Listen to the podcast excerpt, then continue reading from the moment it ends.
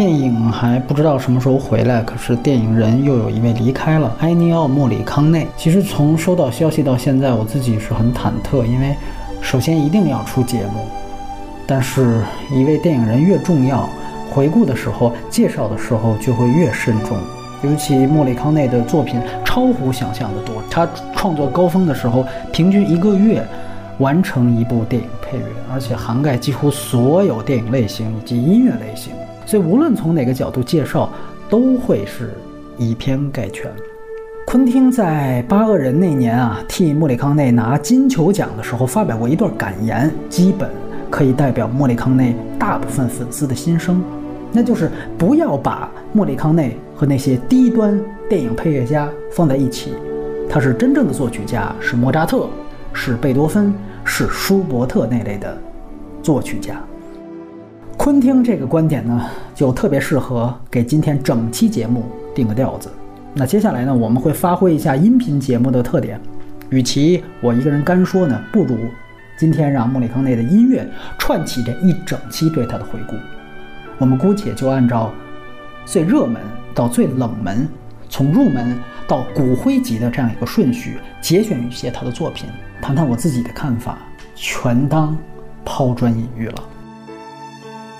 那就从片头曲开始说吧，曲目叫做《晚宴》，它在中国破圈呢，可能是因为马友友改编的版本啊，因为我们知道马友友跟莫里康内在前几年其实合作过一些专辑，都比较受欢迎。但是其实这个曲目的原版是来自于1970年的一部意大利本土的电影，叫做《加利发夫人》。这个曲子算是我最喜欢的莫里康内的所谓主题之一啊。而且呢，我遇到这首曲子，再到看到整个电影的这全过程，它代表了我自己逐步了解莫里康内的这样一个过程。呃，我跟所有的影迷一样，一开始都是从《时空三部曲》《镖客三部曲》和《往事三部曲》啊三个三部曲外加教会，认识到莫里康内的音乐有多么打动人。然后在这之后开始买一些 CD，买一些精选，从这些精选当中才发现，哇，原来他创作的其他的好听的曲目有那么多。然后记下好听的曲目，去查啊，这首或者那首是来自于哪个片子。加利发夫人就是这样，你第一次听这个旋律觉得太好听了，然后再去找这个电影，发现完全是一个没人标记过的片子。其实从第一次听到这个曲子啊，再到看完这个片子之间已经隔了很多年了。你在这期间，其实早就给这个旋律啊，呃，自己脑补了很多很多的画面，以至于呢，你最后有一天看完了电影。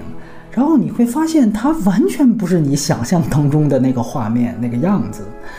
呃，我觉得这可能就是莫里康内音乐魅力的一部分。它很多的旋律是超越电影存在的。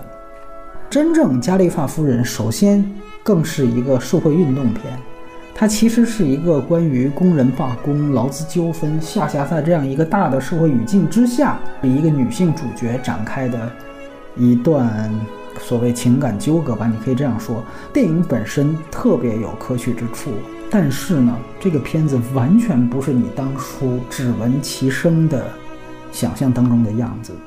举个不恰当的例子，《加利发夫人》和这段配乐的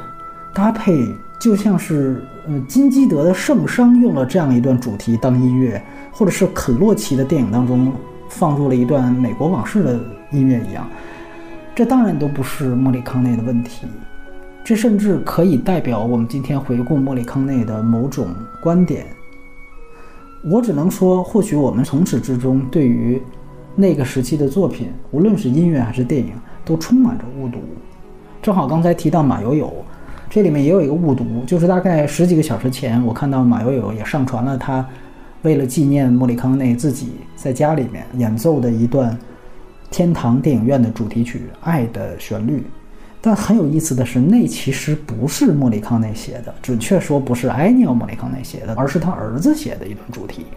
啊，那个时期，莫里康内为了捧同样作为配乐家的儿子，所以联合和儿子一起署名了新天堂电影院的所有的署名配乐。所以说，你会发现，其实关于配乐，关于莫里康内，都充满着特别特别多的误读。而更大的误读，甚至可能是来源于下面这首莫里康内最为人熟知的曲目《黛博拉之歌》。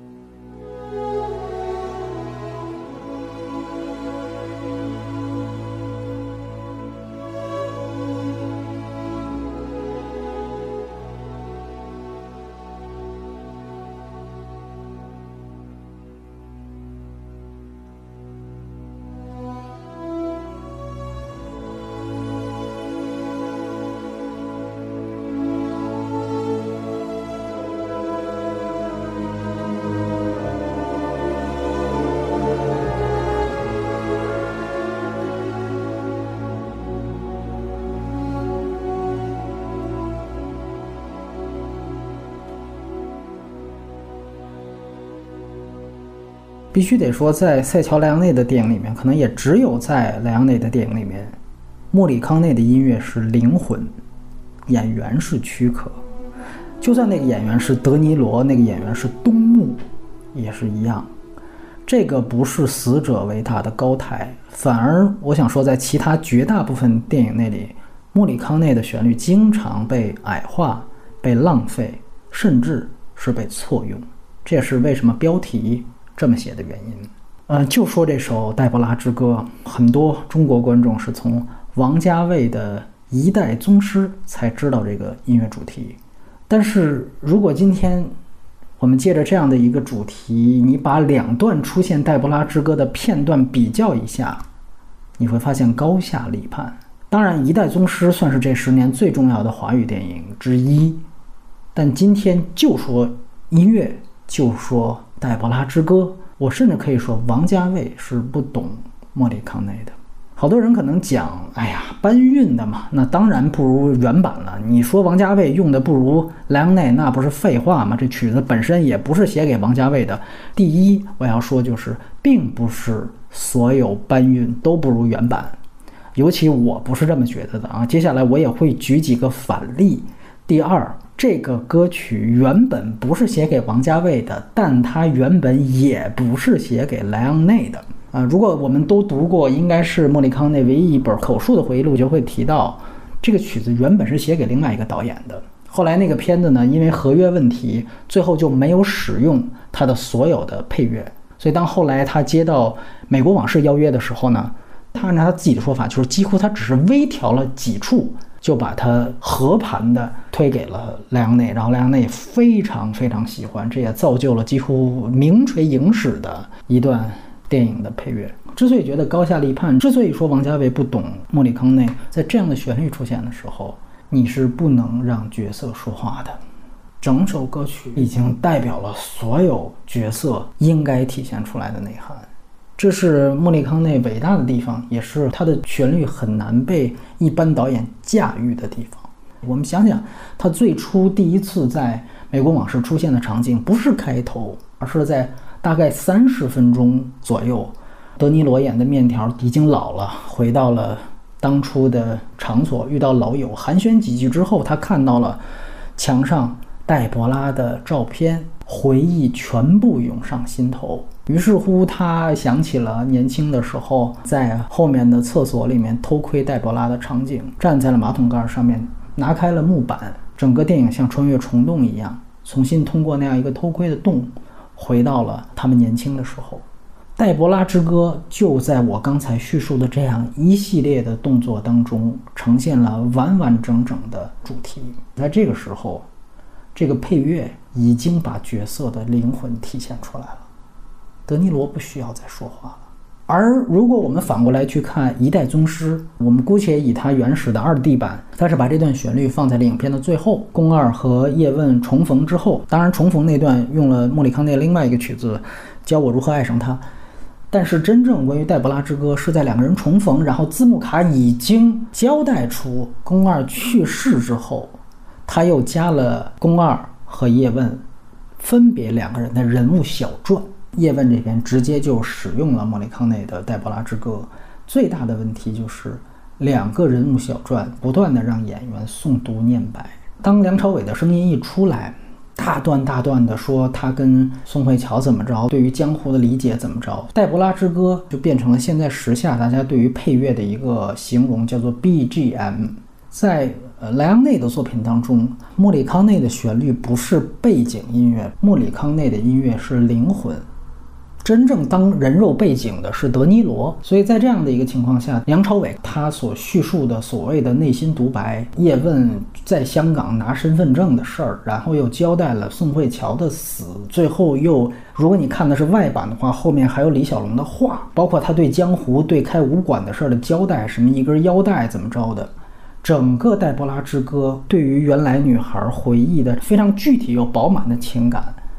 沦为了。一段拥有极大信息量的辅助功能性配乐，背景音乐，所以在我看来，这是绝对的错用，也是绝对的误读。那么，既然提到了莱昂内，那么就得说到他另外一个曲目《黄金三镖客》的《黄金的狂喜》。我相信这一段，哪怕是呃金属乐迷都应该非常非常的熟悉。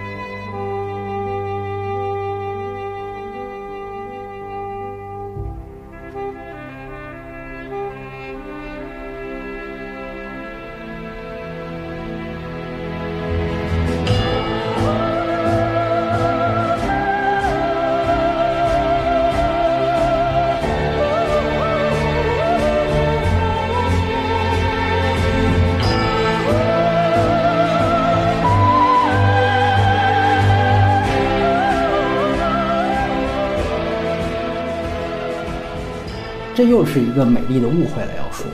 就是国人啊最认他的配乐，也最熟知的配乐是《海上钢琴师》。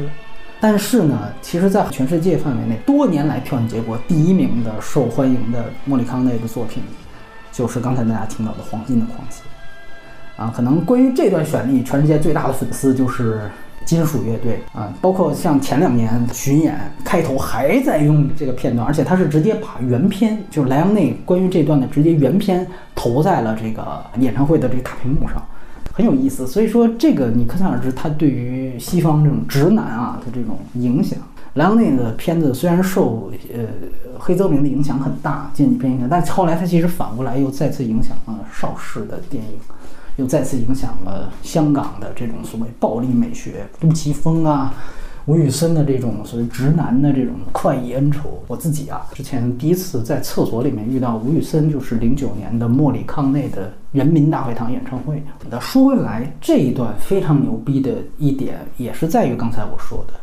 两个人的合作方式，影迷都知道是莫里康内呢先写出配乐，然后。呃，莱昂内才去拍的电影，所以这就造成了刚才我们提到这种主次关系。而且莱昂内呢，他的电影一大特点就是浪漫主义，另外一大特点就是仪式感的塑造。对于仪式感的塑造，就造就了他甚至可以为仪式感完全不在乎所谓的影片节奏、所谓的剧情的紧凑性。尤其到就是《往事三部曲》跟《镖客三部曲》的最后一部，所谓三部曲都是越拍越差。但是莱昂内的两三部曲都是越拍越好，就是最后的这一部，为了一种仪式感，根本不在乎剧情，反倒达到了一种极其写意的效果。那《黄金的狂喜》跟他之后的一个影史留名的名场面，就是那场坟地的三角决斗。其实说白了还是那几点：第一，就是你一定要话少。你看，无论《黛博拉之歌》还是《黄金的狂喜》，全部乐章完整呈现，但是在呈现的。所有场景当中，主角一句话都不说，一个台词都没有，只有莱昂内可以这么干，也敢这么干。莫里康内配乐可以用不同的配器，甚至这种道具。他拿进了皮鞭呀、枪响啊、铁砧啊等等，根本在传统的管弦乐当中不可能出现的东西，全部加在他的配乐当中。口哨这都算是常规了，就是用尽量多的配器，来去尽量细化、去区分开不同人物的角色性格。你就听到最典型的那个开场的口哨声，那个口哨声是三种组合的配器，而对应的就是片名。好人、坏人、丑角，三个人三种不同的配器，同一个旋律，整个电影其实完成这样的一个视听高概念。另外一大特点，也是在莱昂内这儿是最被充分体现的，就是所谓表情音乐。角色是空壳，真正的表情、真正的灵魂是在莫里康内的音乐当中。那他配合需要怎么配合？你得接特写。所以从呃，我们看《黄金的狂喜》。啊，讲丑角冲进到了坟墓去找金子，是吧？找钱币。开始是镜头不动，人动；到后来是镜头跟着人走，背景开始虚焦。莱昂内还没收，到最后直接来一个主观镜头。随着整个乐曲越来越激昂，整个镜头语言是跟着你走入到内心，从一个客观镜头到最后的主观镜头，然后就是后面刚才我们提到的坟墓的那场戏。坟墓对决的戏一样，从开始踏远景，你你要学过什么视听语言，这这这这段戏必讲啊。但是说句实话，你对于真正拍电影的人，这段戏没有参考价值，因为现在没有人这么拍电影了。然后从远景再进入到近景，然后再到特写面孔跟手枪，再到最后怎么样？只拍双眼，三双眼睛，有表情的特写的蒙太奇，配合上表情音乐，莫里康内的音乐才能够发挥它最大的价值。所以，莫里康内跟莱昂内关系是独一无二的，托纳托雷都取代。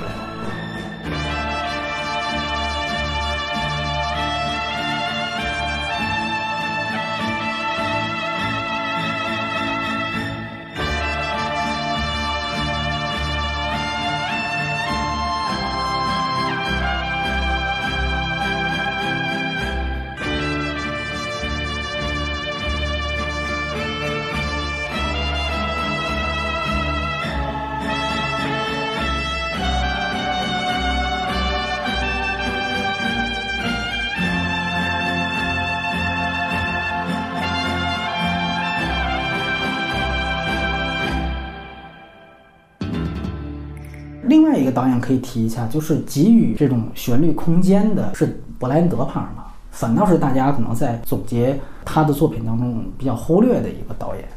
德帕尔玛因为在尤其呃八九十年代，他是特别愿意在视听语言上炫技的，所以给予了莫里康内极大的空间。他也是特别强调仪式感的，大家可以去听一听那个最经典的就是《铁面无私》那个版本的这个机关枪摇篮曲啊，就是戏仿。爱森斯坦的那个段落，我们在这儿就不单放了，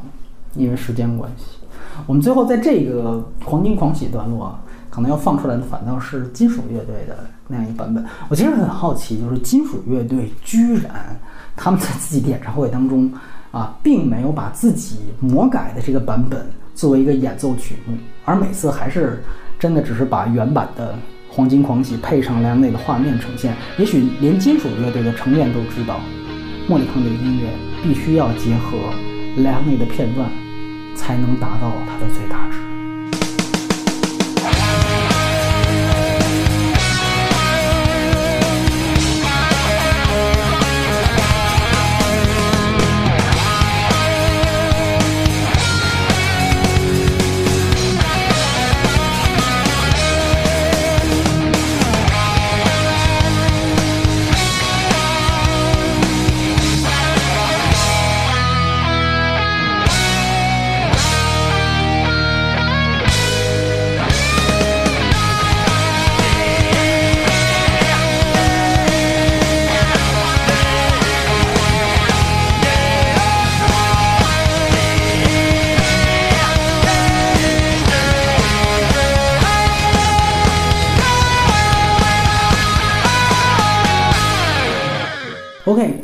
了两个大家最熟知的这个片段之后呢，我们，呃，也来稍微的往前进阶一下。其实有关于莫里康内另外一个切入角度呢，是可以看看到他最为人所熟知这些作品当中啊，深受一些作曲家的作品的影响。应该说，影响他最深的就是老乡威尔第的作品。除此之外呢，对于像莫扎特也好，对于像贝多芬也好，他也都在作品当中化用了很多对方的桥段。所以接下来我们来讲两个他对于作曲家的化用的片段。其中一个是中国观众最熟悉的《海上钢琴师》的段落。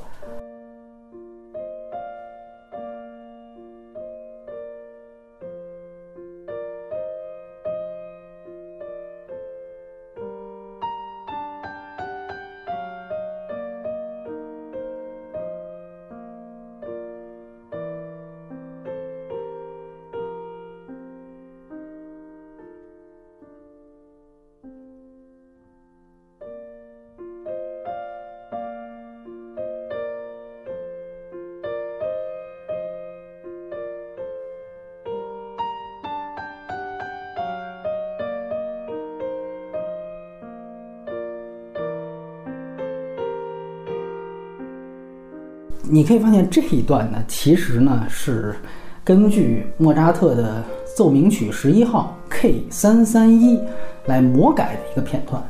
那么这段音乐它的位置其实正好是电影需要向观众交代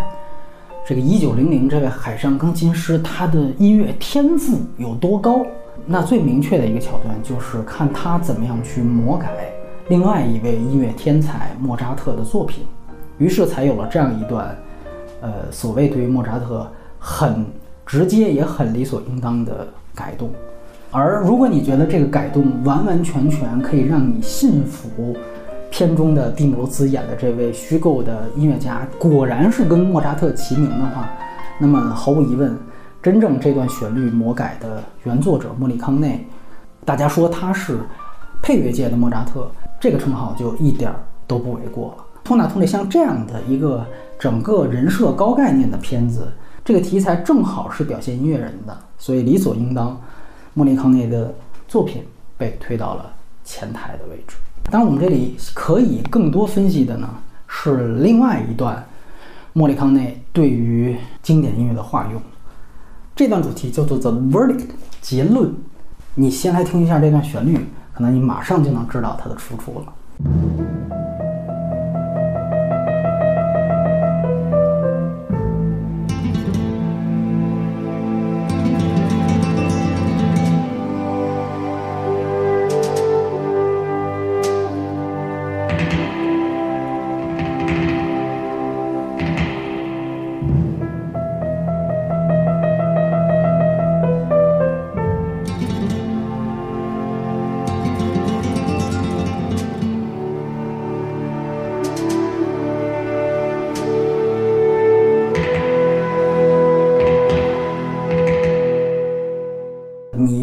得这个搬运呢不如原版，在昆汀这儿真的就不是这样了。当然，首先还是得说一下原版这段曲子呢，最先不是写给昆汀的，而是来源于六六年，几乎跟镖客三部曲同时代的一部一粉西部片，叫做《大捕杀》。这个片子的片尾的三场决斗段落的第二场用的就是这个曲子。这个主题呢，在那样一个语境下可以被翻译成了结。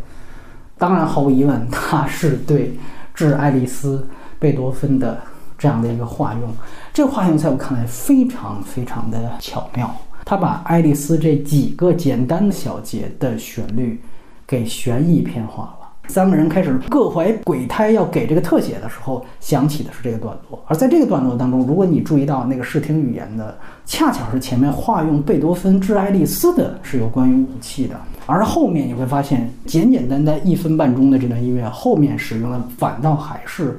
啊，我们说西部片里面经常可见的那种斗牛式的那种决斗的配器和旋律，吉他的拨弦声，包括有这个枪声。而真正这段旋律，嗯，被大家所熟知是在哪儿呢？是在零九年的《无耻混蛋》的开场。昆汀呢，把这段旋律用在了他整个电影的序幕的段落当中。本世纪到目前为止最牛逼的开场，甚至没有之一。啊，他怎么样引出瓦尔茨这样的一个纳粹车队进入到藏着啊犹太人的普通法国农妇的家中呢？就是用了这样一段在原版的配乐当中被用在结尾的段落，被他体现到了第一个片段。农夫的女儿在晾床单儿，她听见远方响起了汽车的引擎声，于是她撩开床单儿。这个时候，致爱丽丝的声音响起。这个用法其实跟原来是一样的，但是配合着撩床单的这样一个动作，其实就像我们当时分析的，它是一个序幕被打开的动作。所以，当序幕被打开的一刹那，致爱丽丝的声音结束了，响起的是刚才我们提到的那样一段拨弦的旋律。这一段视听语言的精妙，还有一点是在于，莫里康内在原先的这种义粉西部片当中啊，之所以做这种化用，其实是一种解构和仿仿的事。这里还稍微得。说一点历史是什么呢？就是义粉西部片不像现在大家想象当中的是一个逼格特别高，甚至是最牛逼的西部片，这是后人给啊翻案所定的。在当时呢，义粉西部片其实是低级西部片，所以在原先呢，义粉西部片很多的片子都是对于正统西部片的一种调侃以及反讽。所以，你如果现在大批量去看一些非莱昂内的义粉西部片，你会发现好多电影其实有很强的戏剧元素。这种化用和这种解构和反讽，正相当于莫里康内在化用经典的旋律桥段。所以，这个是整个大的语境。而如果我们跳回来说《无耻混蛋》，你也会发现一个特点，就是《无耻混蛋》。本身就是一个对于电影史甚至正统影史的颠覆，而这个颠覆，普通观众第一遍看的时候，只会在最后希特勒死在电影院的时候，你才会发现，哟，这扯呢吧这个。但其实他在电影的第一个镜头、第一段旋律，就用了这样的一个化用经典的旋律组合，那就是莫里康内。所以整个对于历史的解构，是头尾相接的。你通过这样一点，你既能明白昆汀完全掌握了原来莫里康内的用意，他为什么要解构贝多芬；第二，你也能明白昆汀到最后为什么要拍出希特勒死在电影院里的那个场景。整个这一切的用法到旋律的组合到视听语言，完美无瑕。所以不是说搬运的人是更差的。我也不是原教旨主义者，昆汀在我看来是真正懂莫里康内的一个导演。当然，我听说他们两个在这个合作的前后也确实发生了不快。我们在昆汀那期也谈到了，到现在都是罗生门。但是无论老爷子本身是怎么看昆汀和昆汀的搬运的，但就结果来看，这个的搬运做法非常了不起。那如果说起这个，也不得不提《无耻混蛋》的结尾，阿隆桑方的。原版的主题音乐，大家一听就应该能知道。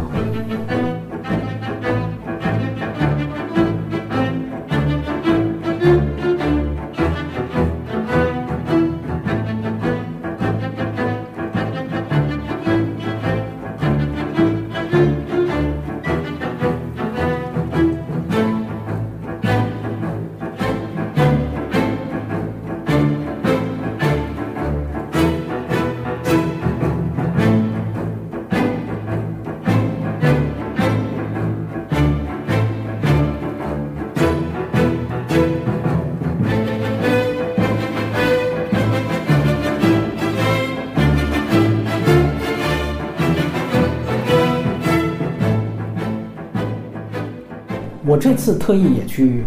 看了《阿隆桑方》这个电影。要说呢，这个曲子的真正的原版可比之前的，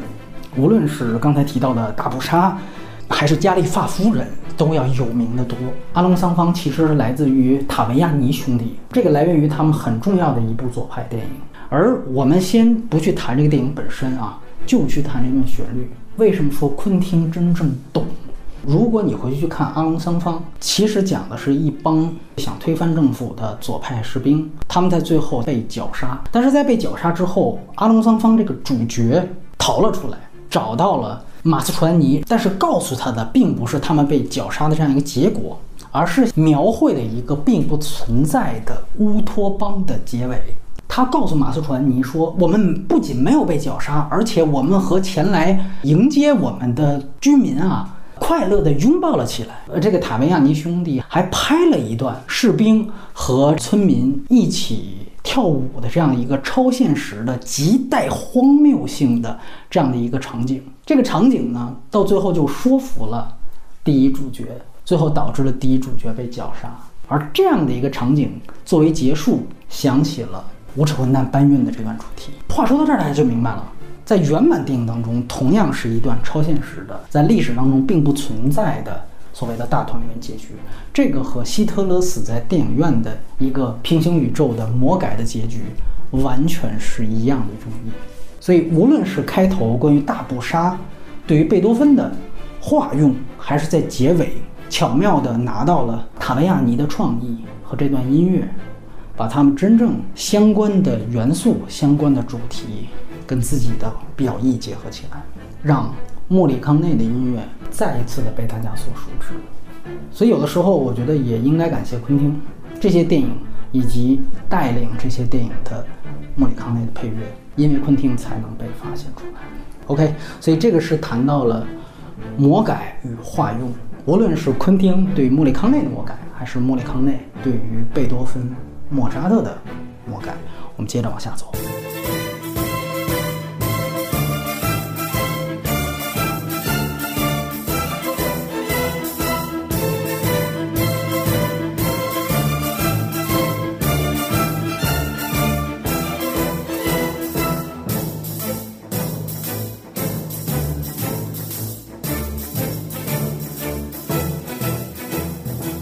刚才其实聊到了意大利的这些左派电影，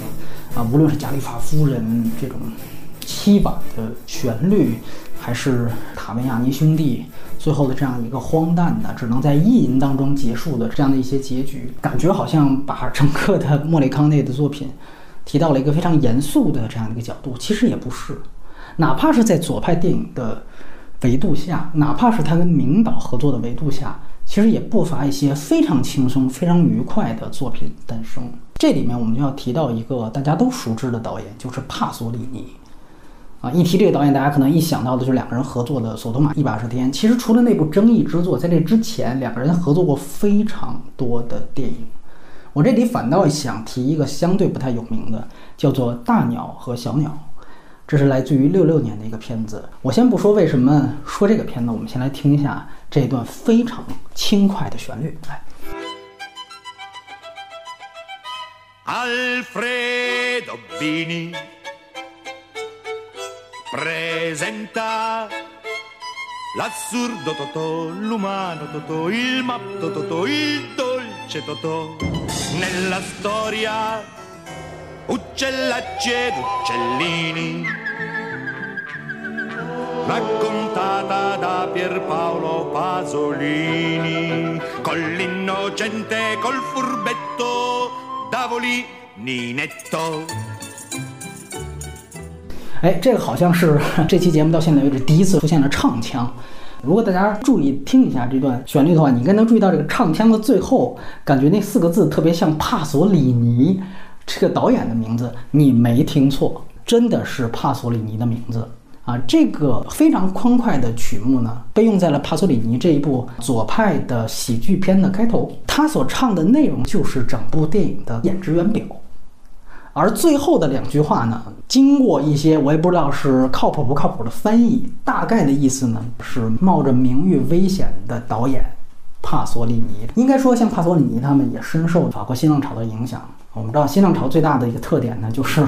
喜欢在开始就往外直接念出来自己的这个演职员表。哎，到帕索里尼这儿，人家更进一步，找莫里康内来，咱们唱一段，把自己给唱出来，然后把自己给调侃进去。呃，这个莫里康内在大概十年前也已经岁数很大的时候，在跟记者对谈的时候，呃，一边谈一边弹钢琴，他想到跟帕索里尼合作的时候，第一个反倒想到的是这样的一个非常有趣的。场景，我们知道后来帕索里尼遭遇了什么。莫里康内后来也透露，他说真正告诉他帕索里尼的是莱昂内打了一个电话给他。其实到现在为止，这个死因也都是一个谜。其实你要如果看他的回忆录，你很惊讶的发现到莫里康内他其实完全不避讳去谈自己的政治信仰、政治倾向啊，他甚至还给一些党派直接写过党歌。所以你可想而知，这样的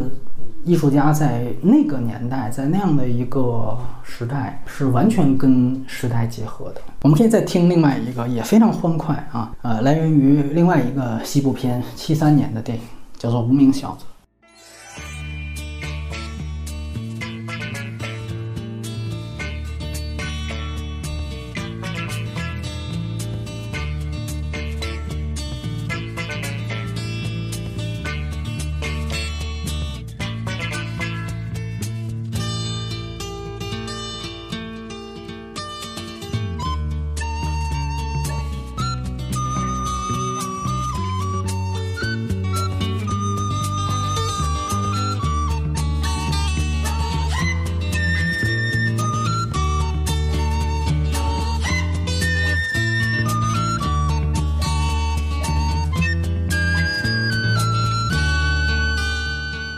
你如果看到他的回忆录，你会发现啊，莫里康内非常非常的重视自己关于纯音乐的创作，也希望大家能够呃听到甚至认可他在纯音乐的创作。这个是相对独立于他的电影配乐的。所以纯音乐其实指的就是真正纯粹独立的音乐啊，没有任何的标题，没有任何的涵盖，没有任何的具体的指摘或者服务性质。从这个角度来说，或许当你了解他在呃所谓纯音乐这方面的作品，可能才真正了解莫里康内自己想表达的东西到底是什么。我们先不说别的，我们先来听几段，啊，相信绝对打破你对莫里康内的认知。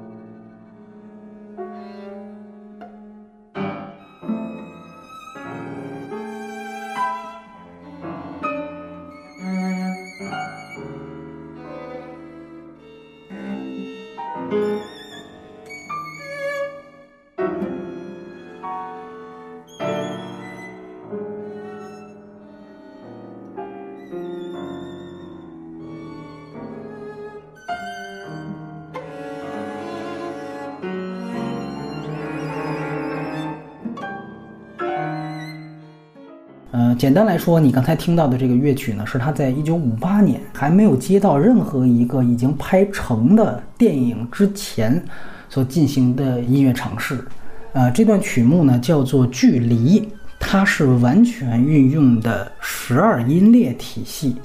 来进行创作的一段音乐。十二音列体系呢，哎呀，这好像要掉书袋一样。所谓新维也纳乐派的一个在二十世纪最大的一个音乐史上的成果啊。化用一个哈电影上的概念，你姑且把它理解为音乐界的新浪潮运动，或者是道格玛九运动。它其实创造了一个全新的规则和关于音乐的运行方式，打破掉原来应该说从巴克时期建立的所有以悦耳为目的的这个音乐的模板，我们管它叫调性的瓦解，所创造出来的就是一种无调性的音乐。它有一个最明显的规则，比如说一个音出现之后。它紧接着出现的必须是其他十一个音，在其他十一个音使用完之前，你不能重复的使用。创作方法非常复杂，而且出来的这个所谓旋律啊，大部分的观众听众是根本接受不了的。到现在，我觉得好多人也很难接受。嗯，但是莫里康内在他最早期的时候呢，其实就在挑战这样的音乐。你如果翻看莫里康内的回忆录的话，他其实是不断在提及序列主义音乐。我甚至在看那本回忆录的时候，他聊起对于这个十二音列体系的痴迷啊，他把十二音列体系称之为一种民主的对于所谓有主音体系音乐的这种改良和革命的时候，这个记者一个见多识广的意大利的记者都表达了一种非常懵逼的情感。可是从那样的一些交流细节，你可能才会发现，这些看起来好像远没有。他那些耳熟能详的电影配乐能够被大家下咽的旋律，也许才是莫里康内真正他所关注的音乐的方面。莫里康内也承认，他这样的实验呢，因为经济上的原因，在中间后来他大量的接电影配乐之后就中断了。但实际上呢，他一直没有放弃他在这方面音乐的探索。其实他并不是完全孤立于他的电影配乐的创作的。啊，早期的这样的挑战，我相信也帮助，甚至直接融合到了他的在那个时期和一些导演的合作当中。我们下面可以来听一个作品《乡间僻静处》，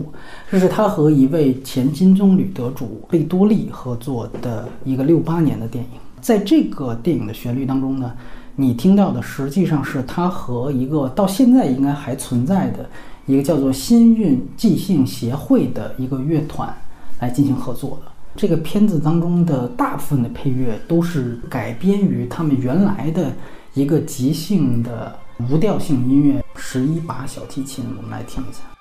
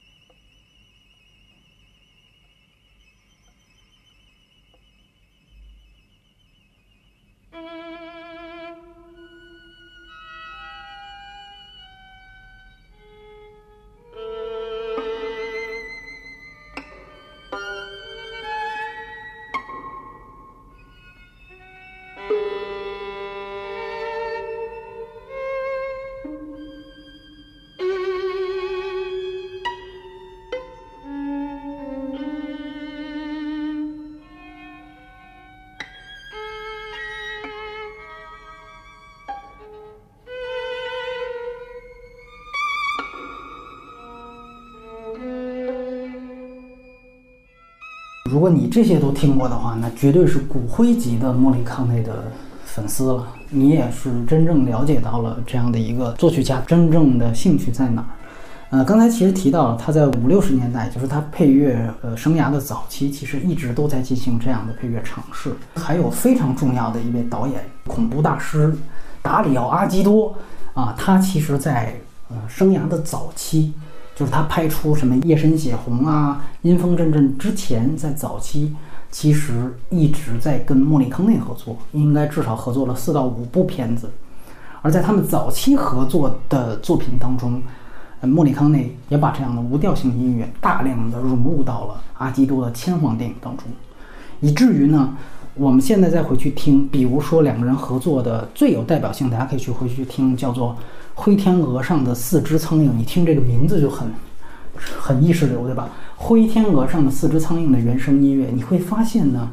其实它的整个对于女声，尤其合唱声音以及那种不和谐旋律的加入，极大的影响后来真正让它名垂影史的阴风阵阵的音乐。而莫里康内在这样的一些所谓无调性音乐也好，或者说杂糅一些所谓序列主义的音乐段落。的这样的尝试其实一直没有中断，它成为了整个莫里康内配乐系列当中的一个不为人所知的一条，不能说是支线，就是另外一个平行宇宙。这个平行宇宙再往后发展，我们甚至可以看到那个有着公案性质的怪形。后来又被呃八个人再次拿去使用的几段仍然带有的那种配乐的典型，一直到再到后来八八年跟波兰斯基唯一一次的合作，哈里森福特演的《惊狂记》当中，继续是尝试了这种所谓无调性音乐，一直其实到八个人让莫里康内拿到了他早就该拿到的奥斯卡奖，因为昆汀他太懂莫里康内了，然后他也给予莫里康内极大的创作空间。在我看来，他反倒让莫里康内原先一些不为人发现的音乐风格被揉进了八个人的曲子当中。虽然这远比他早期的那样的先锋的音乐要旋律化的多，要好听得多，我甚至可以打引号的这样说。但是，他有莫里康内在我们纯音乐当中的探索，而且正好应该也是莫里康内真正的作品序列的最后一部剧情长片。我觉得恰巧是把它。电影配乐方面跟他纯音乐的探索结合在一起的一个原声，他获得了他最终想啊要的这个奥斯卡奖，是很让人欣慰的一件事情。